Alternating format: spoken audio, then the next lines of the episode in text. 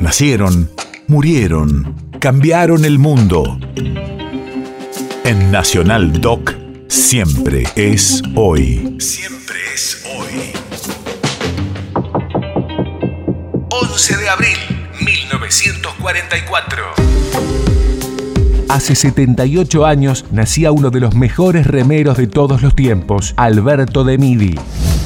Radio de la Memoria. Campeón mundial y ganador de la medalla de plata en los Juegos Olímpicos de Múnich 1972 y medalla de bronce en los Juegos Olímpicos de México 1968. Cada 11 de abril se celebra el Día Internacional del Remero en homenaje al nacimiento de Alberto de Midi, el más grande remero de la historia del deporte argentino.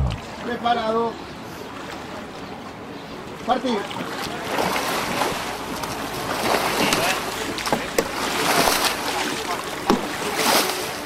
Llego al club aproximadamente a las 7 y media, después de pedalear media hora. Entreno un par de horas, devuelvo la embarcación, almuerzo y me voy al banco. Entro a las 12 del mediodía y me voy a las 7 y media para irme directo al gimnasio a hacer una hora de preparación física. La parte de remo luego en el agua es cosa de Mario Robert. Estuve hincado sobre la máquina de escribir divagando un poco. La pucha, qué bravo que es todo esto, Malichev.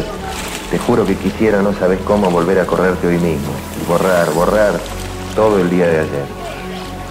Alberto de Mini, todavía campeón mundial y europeo de remo. País de efemérides.